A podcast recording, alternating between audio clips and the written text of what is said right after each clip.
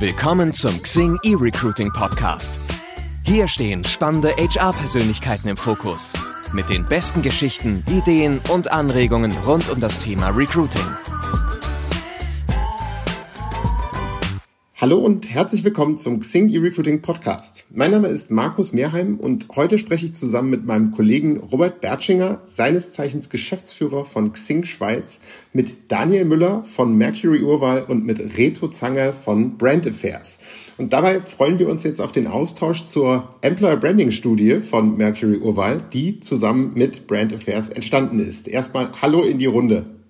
Hallo zusammen. Hallo. Hallo. Genau. So, dann kurz zur Einordnung für unsere Hörer. Ähm, eine kleine Vorstellung ähm, durch mich. Reto Zanger gründete ähm, das Unternehmen Brand Affairs im Jahr 2006.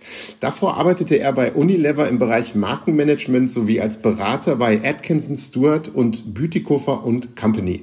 Er ist spezialisiert auf Markenstrategie, Media Relations und Social Media. Und dann Daniel Müller, er startete seine Karriere bei Mercury Urwahl im Jahr 2012 als Consultant in Zürich und konzentriert sich heute auf den Industriebereich sowie auf die professionelle Dienstleistungsbranche. Das Augenmerk von Daniel liegt auf Executive Search, Nachfolgeplanung und der Beratung von Führungskräften und zusätzlich ist er im Management-Team der Mercury Urwahl Schweiz AG und Deputy Global Head Automotive und Mobility.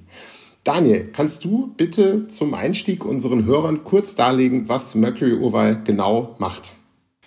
Gerne, danke dir. Ähm, ja, einfach gesagt sind wir bei Mercury Urwahl der Überzeugung, dass eigentlich jedes Unternehmen, jede Organisation auf unserer schönen Welt, egal in welcher Branche man unterwegs ist, nur eine Ressource hat, welche einen aktiven Beitrag zum Unternehmenserfolg leistet und das ist eben die Ressource Mensch.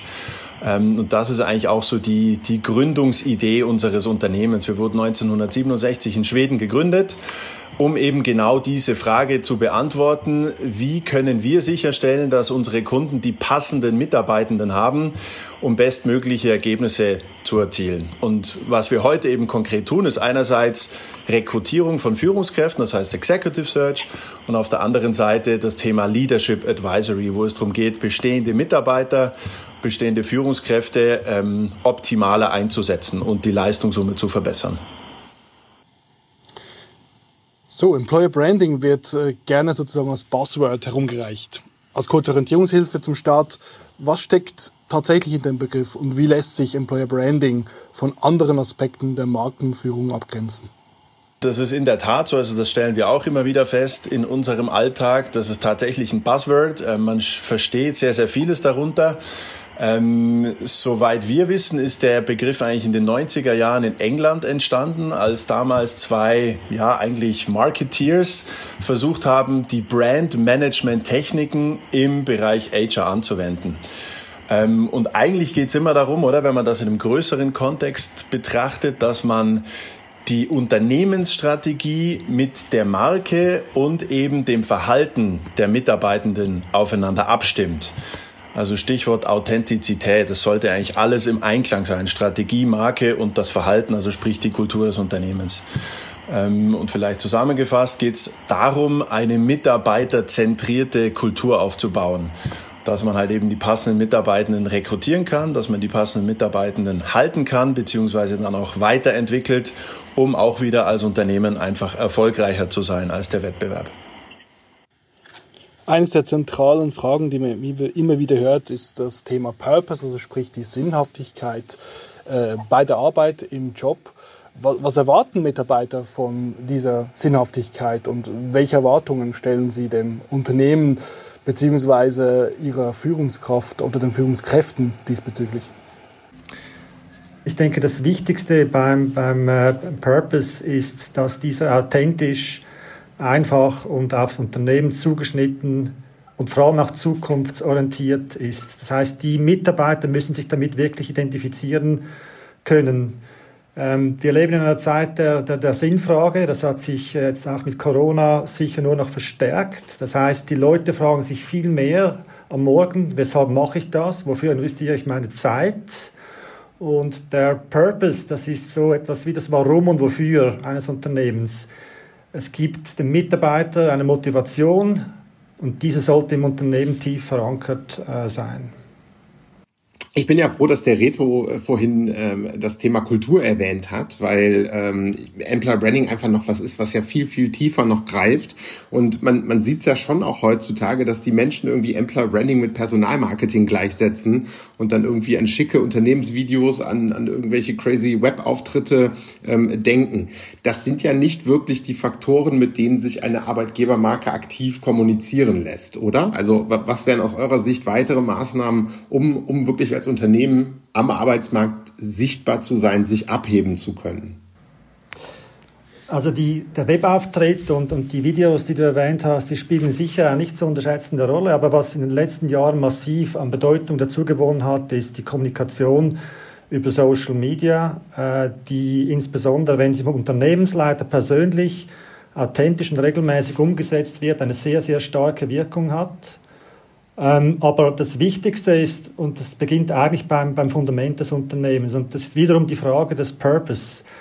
Geht es hier einfach um einen Arbeitsplatz beim Unternehmen, wo ich mich bewerbe, oder ist mein Arbeitgeber in der Lage, mein Tun mit Sinnhaftigkeit äh, zu verbinden? Hat er Werte, die, die gelebt werden, mit denen ich mich identifizieren kann?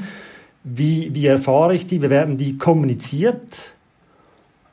Und dann eigentlich das, das Wichtigste, und das wird auch unsere Studie aufzeigen, oder hat sie aufgezeigt, ist das Thema der eigentlichen Führung. Das heißt, etwas plakativ gesagt, Menschen kommen wegen Menschen, bleiben wegen Menschen, gehen wegen Menschen. Sie kommen wegen der Ausstrahlung einer, einer Marke, eines, eines Images, vielleicht wegen dem Challenge äh, für eine neue äh, Position, aber die meisten verlassen das Unternehmen eben wieder, weil es bei der Führung nicht hapert. Und ein Unternehmen, das zwar eine coole Website hat und, und gute Videos macht, aber schlussendlich versagt in diesen, in diesen Bereichen, die, die, wird, die wird nicht erfolgreich sein im Employer Branding. In ähm, einer gemeinsamen Studie äh, habt ihr das Thema Employer Branding äh, durchleuchtet. Wie seid ihr von Mercury Huval und Brand Affairs da vorgegangen? Könnt ihr da ein bisschen was darüber erzählen? Ja, gerne. Also für uns war es eigentlich von Anfang an wichtig, dass wir die beiden Seiten der Medaille sozusagen berücksichtigen. Das heißt, auf der einen Seite die Arbeitgeber befragen und auf der anderen Seite eben die Arbeitnehmer und das dann ja gegenüberstellen. Ähm, und aufgrund unserer Positionierung im Markt hatten wir eigentlich den Anspruch, das primär für, für Führungskräfte zu machen oder generell gesagt die White-Collar-Workers, Neudeutsch. Ähm, und wir haben dann sieben Cluster gebildet. Wir hatten einerseits die Arbeitsatmosphäre, die Work-Life-Balance, den Arbeitsinhalt, wo eben der Purpose eine große Rolle spielt, das Thema Karriereperspektiven, Unternehmensimage, direkter Vorgesetzter und monetäre Faktoren. Und basierend auf diesen sieben Clustern haben wir dann eben die beiden Parteien sozusagen befragt. Die Arbeitnehmer, die haben wir mit einem Online-Fragebogen ja, abgeholt und befragt. Das waren über 600 Arbeitnehmer ähm, ja, ein sehr diversifiziertes Bild in puncto Alter, Geschlecht ähm, und Hierarchie. Also wir hatten wirklich vom Top-Management und von Vorstandsebene bis hin zum, zum Mittelmanagement und Spezialisten. Ähm, und auf der anderen Seite hatten wir eben 29 Arbeitgeber und die haben wir mittels Experteninterviews befragt. Und auch hier wieder ein diverses Bild. Fokus war die Deutschschweiz. Ähm, und wirklich sehr, sehr viele Branchen haben wir da berücksichtigt, vom Startup über den Mittelstand bis hin zu großen Schweizer Konzernen.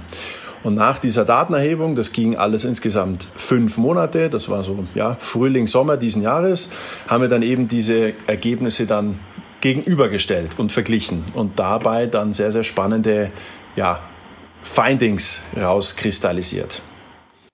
Jetzt hast du ja den Spannungsbogen aufgebaut. Ähm, was, was sind denn eure zentralen Findings? Also was, was sind denn so die Erkenntnisse, die ihr gewonnen habt mit der Studie? Ja, also es sind eigentlich drei wesentliche Themen. Ähm, das war einerseits, und da war auch wirklich das größte Gap zu finden, war Buzzword Leadership, also der direkte Vorgesetzte, werde ich gleich noch vertiefen. Der zweite Punkt war dann das Thema die Unternehmenskultur. Äh, und im dritten Fall war das tatsächlich die Karriereperspektive. Ich werde das jetzt gerne noch ein bisschen ausführen. Also im ersten äh, Punkt, wo wir eben die größte Diskrepanz zwischen Arbeitgebern und Arbeitnehmern festgestellt haben, war der direkte Vorgesetzte. Ich habe vorhin erwähnt, wir hatten diese sieben Cluster, direkter Vorgesetzter war eines davon. Ähm, und wir haben dann auch nach der Relevanz gefragt und die Arbeitgeber haben das spannenderweise eigentlich nicht sehr relevant beurteilt. Das kam also in, in dem Ranking auf Platz 6, also ja, vorletzter Platz von sieben wohingegen die Arbeitnehmer das auf Platz eins bewertet haben in puncto Relevanz. Also zusammengefasst heißt das, für die Arbeitnehmer ist der direkte Vorgesetzte eigentlich mit Abstand das Relevanteste, das Wichtigste. Und bei den Arbeitgebern ist das ein bisschen unter ferner Liefen und fast schon in Vergessenheit geraten. Und das ist eben schon äh, ein sehr, sehr zentraler Punkt, weil Reto hat es vorhin erwähnt, Menschen kommen wegen Menschen, bleiben Menschen und gehen wegen Menschen. Und jetzt mal das Thema Talent Retention, oder wo ja auch immer wichtiger wird heutzutage ähm, da macht der direkte Vorgesetzte eben schon sehr, sehr viel aus. Und das war eigentlich auch ja, eine große Überraschung, dass es doch dort sehr, sehr große unterschiedliche Sichtweisen gibt. Ähm, der zweite Punkt, das Thema Kultur, ähm, kann man ein bisschen viel drunter zusammenfassen. Wir hatten es vorhin vom Purpose und die wahrgenommene Sinnhaftigkeit, das war quasi so ein Unterfaktor. Dort hatten wir eigentlich das größte Gap in diesem Kulturkontext. Also sprich, die Mitarbeiter, und der Reto hat das vorhin schön ausgeführt, die fragen einfach immer mehr nach dem Warum. Vor allem, weil man jetzt Zeit hat zu reflektieren und viel im Homeoffice sitzt oder sonst wo. Ähm, das Thema kommt einfach immer stärker. Ähm, was damit zusammenhängt, ist die transparente Kommunikation. Da wünschen sich die Arbeitnehmer auch deutlich mehr oder eben bessere und transparentere Kommunikation von Seiten Arbeitgeber. Und das hängt natürlich auch wieder stark am direkten Vorgesetzten.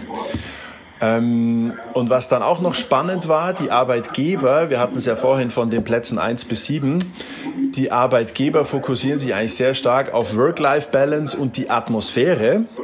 Die, ähm, ja, die präferenzieren das eigentlich und fokussieren eben sehr, sehr viel ihrer Maßnahmen darauf. Und das war bei den Arbeitnehmern eigentlich wirklich ja nicht so relevant, oder? Also diese, ich sage jetzt mal, der viel zitierte Google Spirit und äh, tolles Firmenrestaurant und die, die, ich weiß nicht, die Chill-Out Corner und die tollen Sofas, alles, wo man eben eine tolle Atmosphäre schafft hat eine sehr hohe Relevanz bei den Arbeitgebern, setzen die Arbeitnehmer ein Stück weit voraus, beziehungsweise ist einfach gar nicht so wichtig für die Arbeitnehmer, als die Arbeitgeber denken. Und der letzte Punkt zum Thema Kultur war noch flexible Arbeitszeit und Homeoffice. Das wird mittlerweile eigentlich vorausgesetzt. Also wenn Arbeitgeber sich damit brüsten und sagen, wow, wir haben flexible Arbeitszeiten und ihr könnt so und so viel Prozent im Homeoffice arbeiten, damit holt man eigentlich niemanden mehr wirklich hinter dem Ofen hervor, sondern das wird vorausgesetzt. Und der dritte Punkt, den wir da noch ähm, als Key Finding herausgearbeitet haben, war eben das Thema Karriereperspektiven. Ähm, viele Mitarbeiter vermissen so eine klare ja, Karriereperspektive und einen klaren Karrierepfad. Was ist der nächste, was ist der mögliche übernächste Schritt? Und das hat eben gar nicht so viel mit den Generationen zu tun, weil man sagt der Generation Y und vor allem der Generation äh, Z nach, dass die sehr ambitioniert sind und keine Geduld haben. Das zieht sich aber durch alle Alterskategorien durch, das Thema Karrierepfade. Ähm, und dann auch noch in dem Kontext Karriereperspektiven individualisierte Weiterbildungsangebote. Also eben nicht der MBA One Size Fits All Approach, sondern dass man da eher ja, auf die Mitarbeiter eingeht und sagt, hey, wo hast du deine Gaps, was können wir tun? Und wie gesagt, das muss da nicht immer eine große Weiterbildung sein. Es können auch mal kleinere Empfehlungen sein oder vielleicht mal ein Coaching. Ähm, ja, oder einfach, wo man sehr individuell an spezifischen Themen arbeitet, gemeinsam mit dem Mitarbeiter. Das waren die zentralen Findings, die wir daraus gearbeitet haben.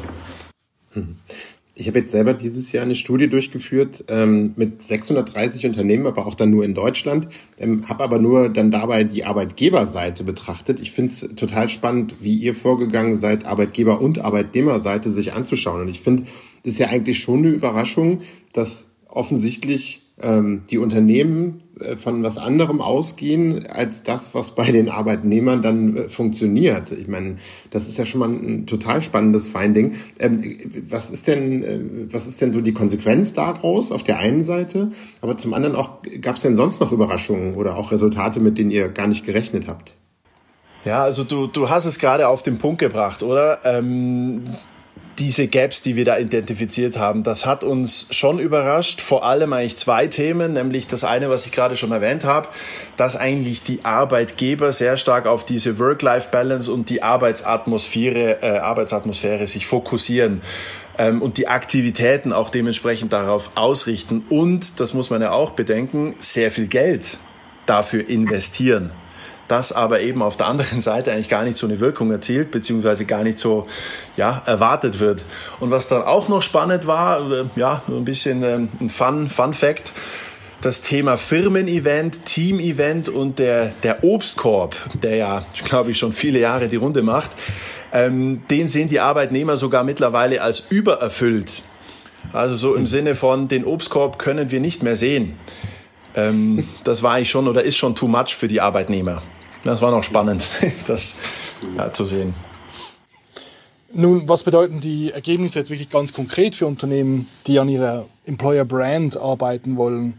Wo müssen Sie ansetzen, um sich auf dem Kandidatenmarkt wirklich als attraktiver Arbeitgeber zu positionieren? Wir haben ja vorhin ja auch gelernt, dass einfach coole Unternehmensvideos, unattraktive Webseite ja nicht reich bzw. nur der Anfang ist. Also wie das äh, Daniel dargelegt hat, der, der Haupt, ähm, die Hauptdiskrepanz ist bei der Wahrnehmung der ähm, direkten Führung. Und dort liegt sicher auch das größte Potenzial. Das heißt, dass die Firmen noch viel mehr Fokus darauf setzen, die richtigen Leute zu finden, äh, diese dann vor allem auch zu trainieren, weil, weil äh, die ganzen Führungsprinzipien werden per se vorausgesetzt, sind aber eben nicht so einfach wahrzunehmen und denen aber auch sicher dann eine gewisse Freiheit gibt äh, in, der, in der Wahrnehmung ihrer, ähm, ihrer ähm, Möglichkeiten. Als Grundlage dafür muss das Unternehmen überprüfen, wie es mit äh, den Werten ausschaut. Also wo, wo stehen wir? Sind diese Werte noch, noch zeitgemäß? Passen sie zu uns? Werden sie überhaupt gelebt? Entsprechend haben wir einen Purpose. Und auch sehr zentral scheint uns die, die Kommunikation. Äh, das heißt, die Kommunikation, und zwar gleich gegen innen und gegen außen, dass man diese authentisch, einheitlich und mit klaren Kernbotschaften pflegt, was wiederum voraussetzt, dass man weiß, wofür man steht, welche Werte eben für ein Unternehmen äh, zentral sind. Ein ganz wichtiges Element ist, dass man die eigenen Mitarbeiter zum Botschafter machen kann. Das heißt, dass man sie integrieren kann in die Kommunikation und sie schlussendlich für das Unternehmen sprechen und in der Lage sind, wirklich als, eben als Botschafter äh, neue Mitarbeiter zu gewinnen.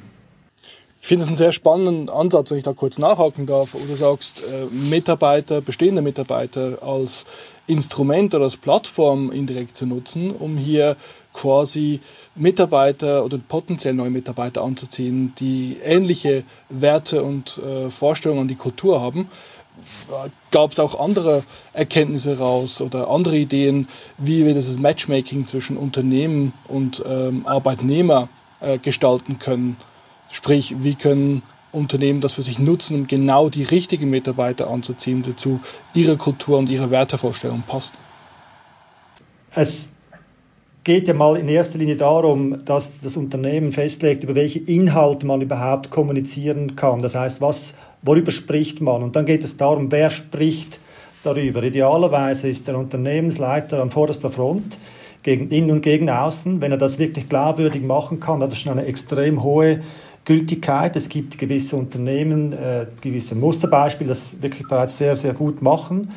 Aber auch sehr wichtig ist, dass eben nicht nur der Chef äh, dasteht, sondern auch die Leute, die bereits dort arbeiten und eben mit diesen Inhalten gegen außen treten. Wenn es eben um neue Mitarbeiter geht, sicher äh, in Social Media mit einer großen äh, Bedeutung in ihrem Arbeitsumfeld äh, ersichtlich sind, sich äußern im Zusammenhang mit den Werten, die, die eine, für eine Firma besonders wichtig sind.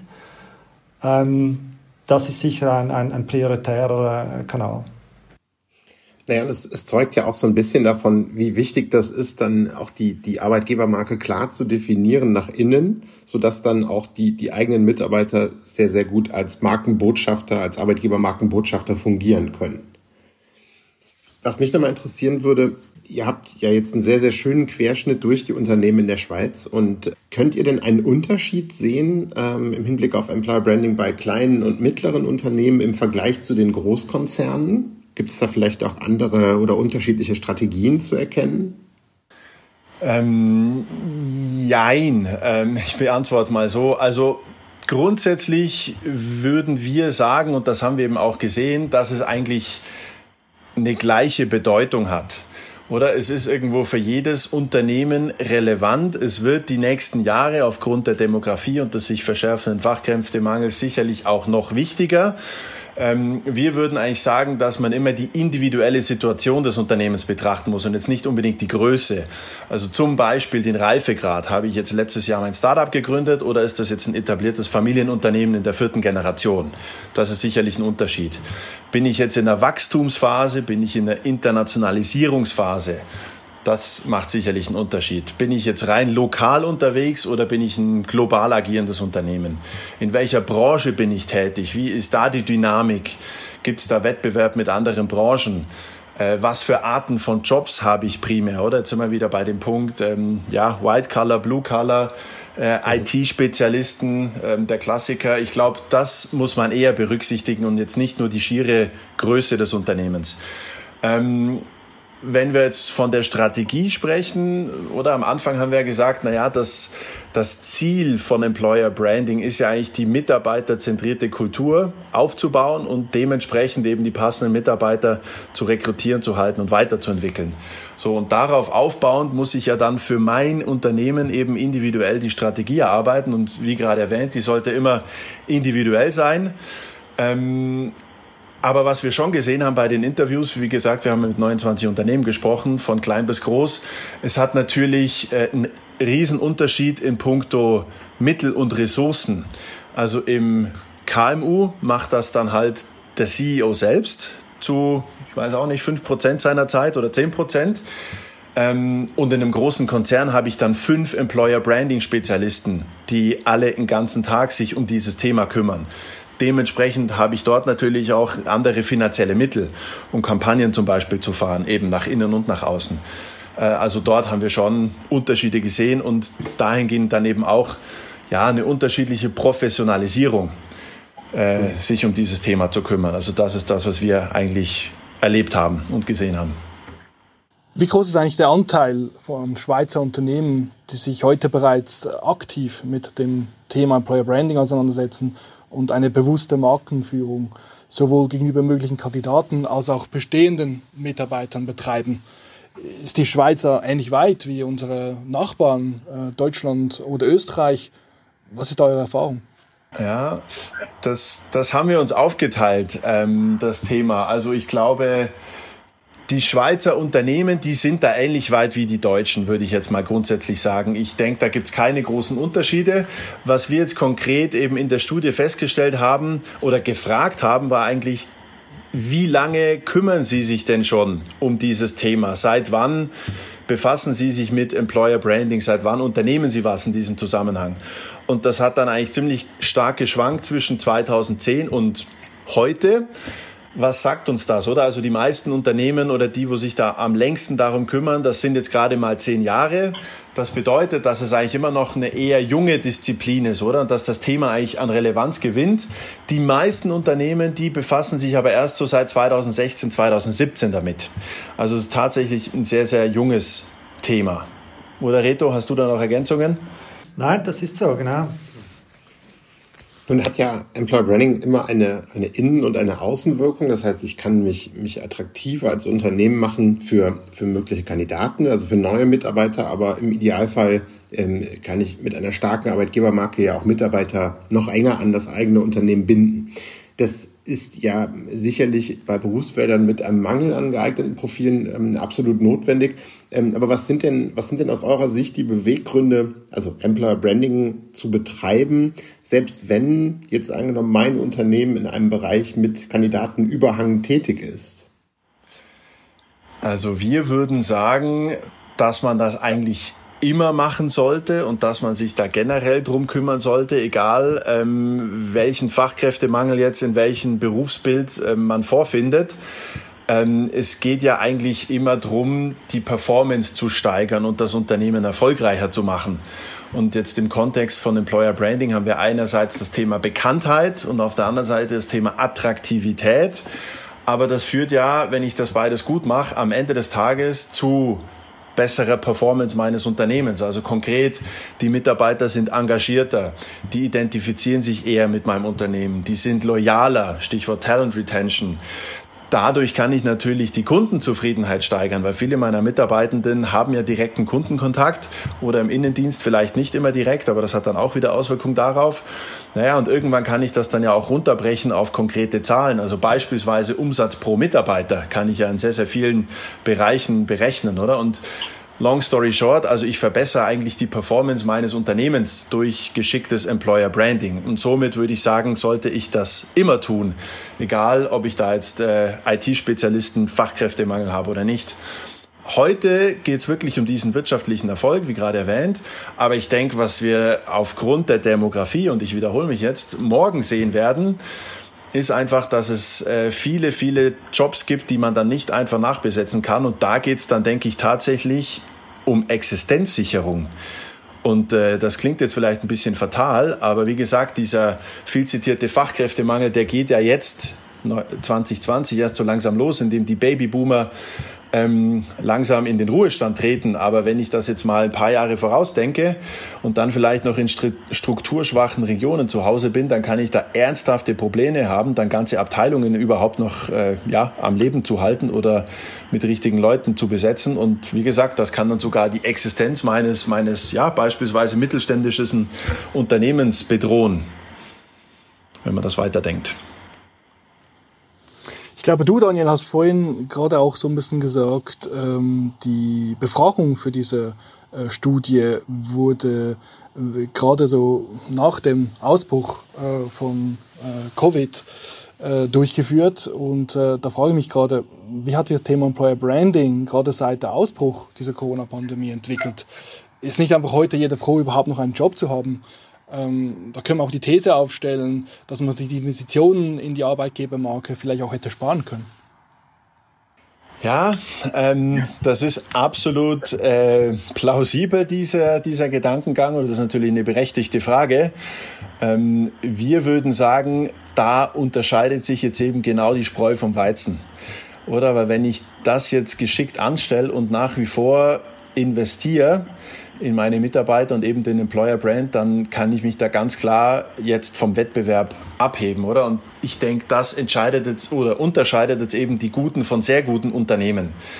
Ähm, weil am Ende des Tages oder die Unternehmenskultur, das ist einfach ein zentrales Element in dieser ganzen Geschichte. Und naja, was ist Kultur? Das ist ja immer dieses fluffy Word, schwer zu greifen. Aber am Ende des Tages ist es ja immer die Konsequenz von Verhalten. Oder? Und wenn wir jetzt wieder zurück auf die Ergebnisse und die Key Findings kommen, ähm, es geht immer um den direkten Vorgesetzten, der ja wirklich sehr, sehr zentral ist für die Mitarbeitenden. Äh, oder? Und wenn ich da dementsprechend investiere und das geschickt anstelle, dann kann ich eben auch ja, die Mitarbeiter bei Laune und bei der Stange halten und habe dann eben über diesen Faktor direkter Vorgesetzter einen enormen Einfluss auf dieses Thema. Ähm, und ich denke, das wäre jetzt eben besonders wichtig, dass man gerade Employer Branding Aktivitäten und Maßnahmen jetzt nicht zurückstellt oder sogar einfriert. Naja, vor allen Dingen, es gibt ja auch Studien, ähm, die das, genau das, was du gerade gesagt hast, dann ja bestätigen. Wenn, wenn ich jetzt hingehe und mache jetzt einen, einen rabiaten Cost-Cut und, und stelle, friere dann auch alle Employer Branding Maßnahmen ein, das schadet im Grunde genommen mehr, ähm, weil dadurch ja dann auch so ein bisschen die, die, die Kommunikation, die aktive Außenkommunikation abbricht. So, und dann das wieder aufzubauen, die Maschine anzuwerfen, äh, ist im Grunde genommen aufwendiger, als zu sagen, wir fahren es jetzt dann zumindest auf etwas reduzierter Flamme weiter. Definitiv, ja. Oder und Robert, du hast das ja gerade richtigerweise angesprochen. Natürlich sitzen wir jetzt äh, oder ja die meisten äh, regelmäßig im Homeoffice. Die Konsequenz ist, ich sehe meine Kollegen nicht mehr regelmäßig. Ich habe nicht mehr den den Chit-Chat an der Kaffeemaschine. Ich habe nicht mehr den regelmäßigen persönlichen Austausch mit meinem Vorgesetzten umso wichtiger ist es jetzt ja, eine starke Kultur zu haben, oder? Also wir sagen dann immer der Glue, der das Ganze zusammenhält. Oder weil wenn jetzt die Leute sich viel weniger treffen und mehr und mehr zu Hause sind, in der virtuellen Arbeitswelt versinken, dann ist es, wie gesagt, umso wichtiger, dass ich da ein starkes kulturelles Element habe, das eben alles zusammenhält.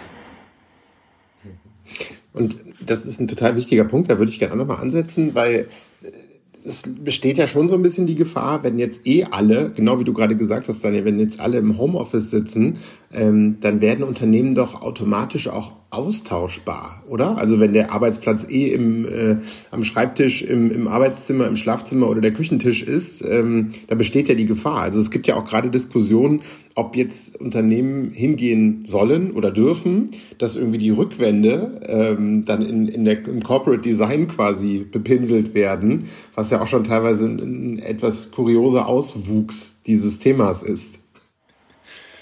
Ja, ja, das ist jetzt schon spannend, oder? Was da momentan passiert aufgrund der aktuellen Situation äh, generell in der Gesellschaft, aber natürlich jetzt in unserem Kontext auch ähm, in der Arbeitswelt durch diese Virtualisierung, die wir jetzt gerade diskutieren. Das hat schon enormen Einfluss auch ja aufs Wohlbefinden und somit auf die Leistung der Mitarbeitenden.